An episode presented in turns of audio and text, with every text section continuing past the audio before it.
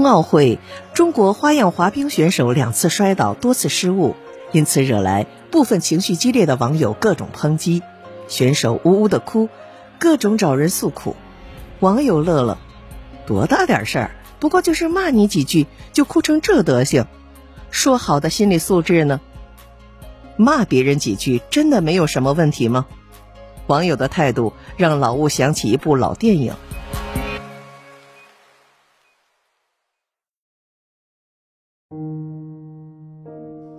这部影片主角是两个少年，一个研究社会学，一个是技术高手。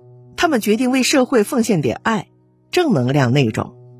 两少年瞄上了街对面的怪老头，老头孤僻邋遢，攻击性强烈，频繁与邻居发生冲突。听说怪老头也曾有妻子，现在却是孤身一人。俩少年判断怪老头多半是个家暴者，妻子不堪殴打离开了他。所以当怪老头不在家的时候，两少年急冲而入，在老头家里安装各种摄像头、各种监控器、各种秘密设备。所有的房间都安装好了，最后轮到地下室，然而地下室的门上着锁。这就奇怪了，老头的家门都大敞四开，偏偏地下室的门锁着。那么地下室里有什么不可告人的呢？少年没有带开锁工具，无法进入，因而没有在地下室里安装监控，只能回来开始在监控器中观察怪老头。怪老头真的很怪，足不出户，只是拿瓶酒，一边看电视一边喝酒。一坐就是一整天，不管谁来敲门，怪老头也不给开门，就连警察都不允许进屋。静静的观察了十四天，两少年动手了。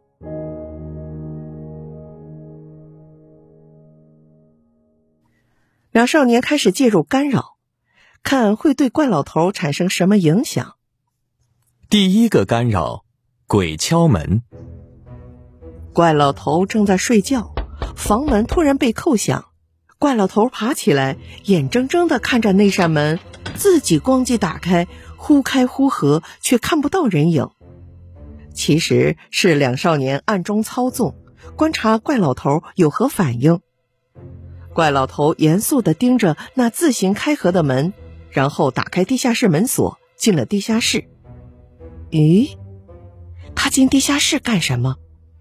一会儿，怪老头手持一柄巨斧从地下室出来，上前就把那扇门咣咣咣的劈了。两少年惊得目瞪口呆。嚯，怪老头好暴力！这老家伙一定有问题。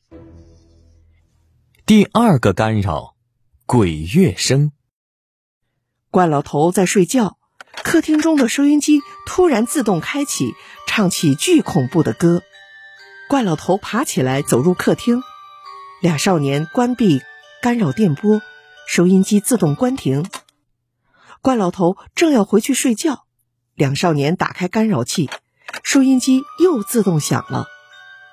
怪老头若有所思地看着诡异事情，不见丝毫恐惧，却转身进了地下室。这怪老头竟然在地下室里待了八个小时。八小时，天哪！地下室里究竟有什么？这怪老头竟然能在里边待八个小时，两少年好奇的快要疯掉了。第三个干扰，春天大冰窟。两少年破坏了怪老头家的空调，把房间温度调到零度，怪老头冻得直哆嗦，不时进入地下室，长时间才出来。但仍不见丝毫害怕。怪老头为什么不害怕？地下室里到底有什么？两少年的好奇已经到达极点。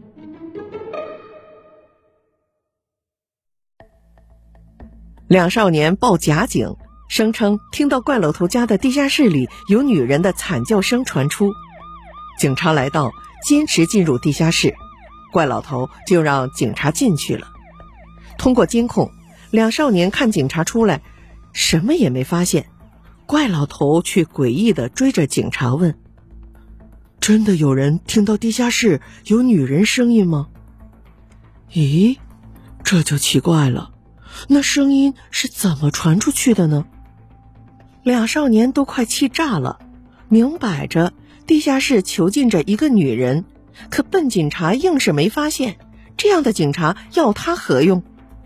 只能暗夜潜入，把被怪老头囚禁在地下室的女人救出来。暗夜。少年真的溜进怪老头的家，趁老头睡觉时潜入地下室。诶，地下室确实没有什么女人，只有一只铃铛。地下室门锁死，难道只为了锁这只奇怪的铃铛？少年把铃铛拿出来放到桌子上，然后躲起来观察怪老头反应。怪老头起床看到了铃铛，然后。怪老头神色平静，取出支枪来，然后怪老头拿枪对准自己脑袋，咣叽一声，把自己爆头了。始料未及的怪事，少年吓傻了，还没等反应过来，警察已经到了，俩少年被抓，被判终身监禁。可到底发生了什么？为什么怪老头一见铃铛就把自己爆头了呢？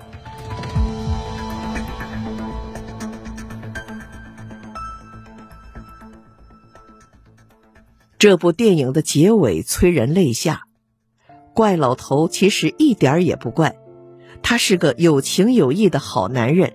年轻时遇到心爱的姑娘，承诺携手白头，誓不相负。然而人过中年，妻子突然染患绝症，各种化疗，头发掉光，而且脾气烦躁，动辄大骂怪老头。怪老头哭了，就买了个铃铛给妻子，说：“亲爱的。”不要再骂我了，我怕累到你。你想骂我时就摇这个铃铛，只要铃铛一响，不管我在哪里，一定会在第一时间赶到。然而妻子还是离开人世，失去伴侣的怪老头陷入深深的痛苦。两少年就挑在这个节骨眼上来怪老头家里闹事。第一次房门自开。怪老头想起这扇门曾弄伤妻子的手，就愤怒地劈了门。第二次收音机自动开启，怪老头想起妻子喜欢听音乐，果断认为亡妻归来。房间变动，怪老头更加坚信妻子回来了。他深爱妻子，所以一点也不害怕。怪老头只是不明白。妻子不去天堂，却回家找他，是否有什么未了心愿呢？当怪老头看到那只铃铛，恍然大悟，这是妻子来叫自己了。铃声响起，立即赶到，生死承诺，誓不相负。于是怪老头果断抱头，追随妻子而去。两个好奇心十足的少年，害死一个有情有义的男人。